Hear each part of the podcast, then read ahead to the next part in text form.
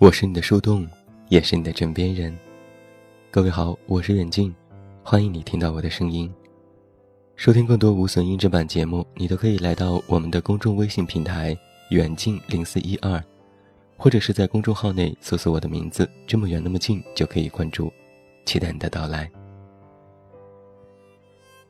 秋冬换季，英子得了一场重感冒。电话里的他咳得上气不接下气。我说：“你请个假，别去上班了。”他喝了口水，回答我：“那全勤奖就没了。”拼命十三娘是我给英子起的外号。我不知道他为什么一定要坚守那份挣不了多少钱还很辛苦的工作。每次他跟我打电话抱怨老板、抱怨客户，我都想劝他。与其这么不开心，换一份工作吧。可他态度坚定，我几次话到嘴边又憋了回去。隐约中，我听到他有些抽泣，那声音不像是感冒引起的。我急忙说：“你在哪儿？需要下班我去接你吗？”他笑了笑：“好吧。”正好我也有些话想和你说。看着坐在饭桌上那头的英子，眼睛肿着，鼻子红着，不知道的还以为是谁欺负了她。我翻出纸巾递给她，怎么了？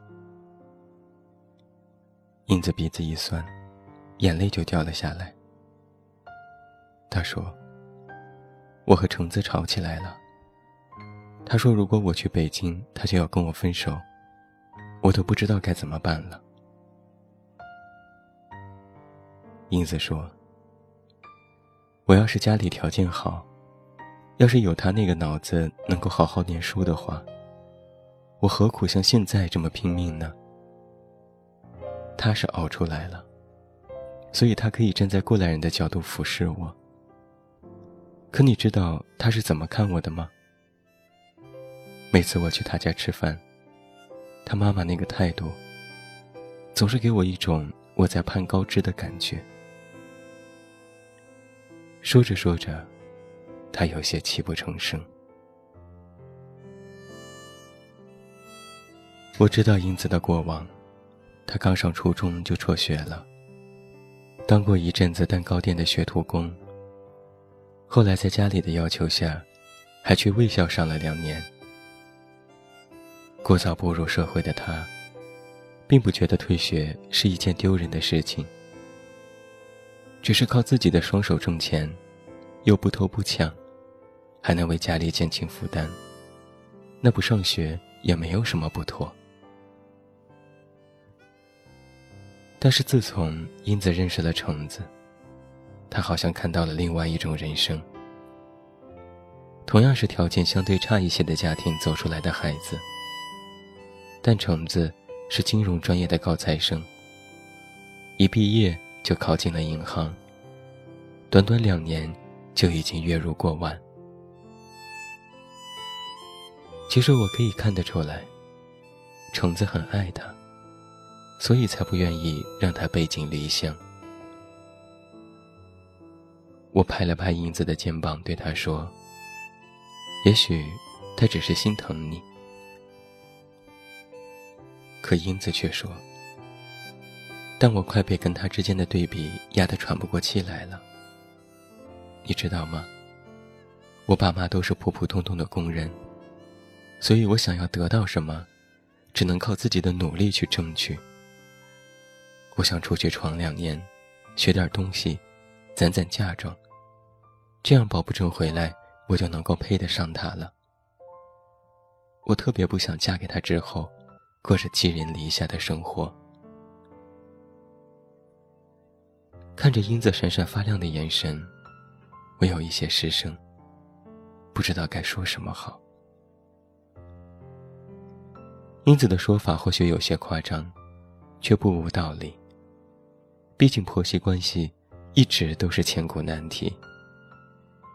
婚前婆婆就对她施压，可想而知他们结婚之后的生活。我说：“你何必把自己压得那么死呢？你把你的想法跟橙子说了吗？”英子又是一脸沮丧。跟他说了又有什么用？他还能为了我跟他妈翻脸吗？看着英子的愁容，我却觉得事情还没有糟到进退两难的地步。